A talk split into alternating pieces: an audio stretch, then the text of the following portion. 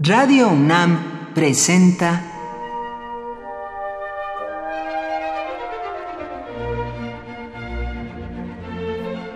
Cuaderno de los Espíritus y de las Pinturas por Otto Cázares.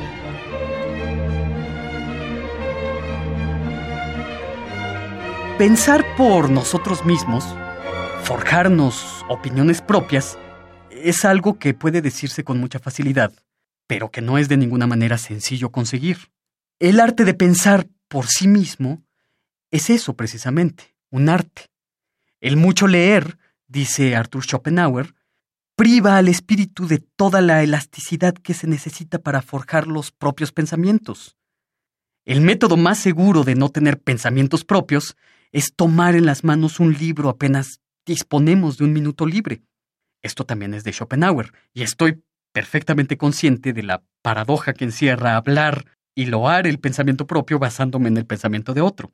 A veces, la demasiada lectura puede arrojar a una cierta rigidez de pensamiento, nos arroja un vacío de la lectura, por así decirlo. Experimentar el terrible vacío de la lectura es algo que le sucedió a cinco artistas, seis mejor dicho, si sumamos a la autora, que se estudian en el librito que acaba de salir de las prensas de título Mudanza.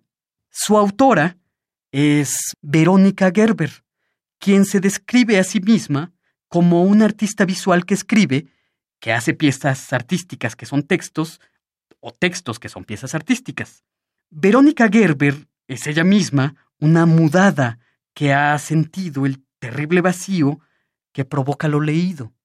En el libro Mudanza se compendian siete breves ensayos, dos de ellos autobiográficos, que son al mismo tiempo crónicas de artistas que logran descolocar lo leído que logran acortar el terrible vacío de la lectura por caminos artísticos insólitos.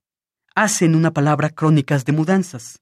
Así, por ejemplo, el artista Vito Aconchi, que en 1969 deja de escribir para abreviar la distancia entre un hombre y la escritura. Tiende con su obra un puente sobre ese vacío que provoca lo leído. También habla de otro caso interesantísimo y paradigmático del artista mexicano Ulises Carrión, que en 1972, después de haber terminado un posgrado en lengua y literatura inglesa, deja definitivamente de escribir y deja definitivamente de leer para mudarse a ejercicios no literarios. Se arroja a analizar poemas por su estructura, a establecer vínculos con lo que él llamaba otra literatura que encontraba en el arte de hacer libros. Aquí es donde comienza la actividad del libro de artista. La poesía de Ulises Carrión no es un poema, dice Verónica Gerber en su libro Mudanza. Algo que me recuerda a ese bellísimo Pensé que quería ser poeta, pero en realidad quería ser poema, multicitado por Enrique Vilamatas y por la ingente cantidad de sus epígonos. Por hoy, Otto Cázares cierra el cuaderno de los espíritus y de las pinturas.